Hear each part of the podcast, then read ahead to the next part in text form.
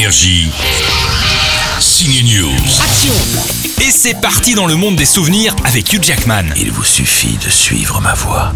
Il fait chaud, très chaud dans le futur post-apocalyptique décrit dans le film Réminiscence. C'est de la SF, oui, et c'est une idée de la créatrice de la série Westworld qui a d'ailleurs vendu le pitch du film à Hugh Jackman sans scénario.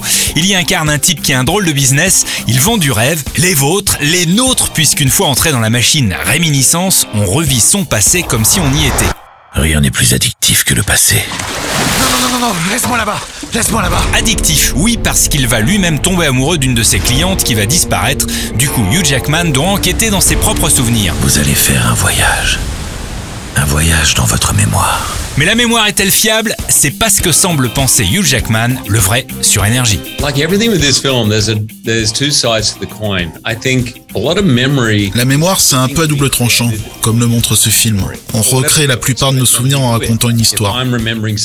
Mais on s'aperçoit que ce n'est pas exactement la même histoire qu'on va raconter à tout le monde.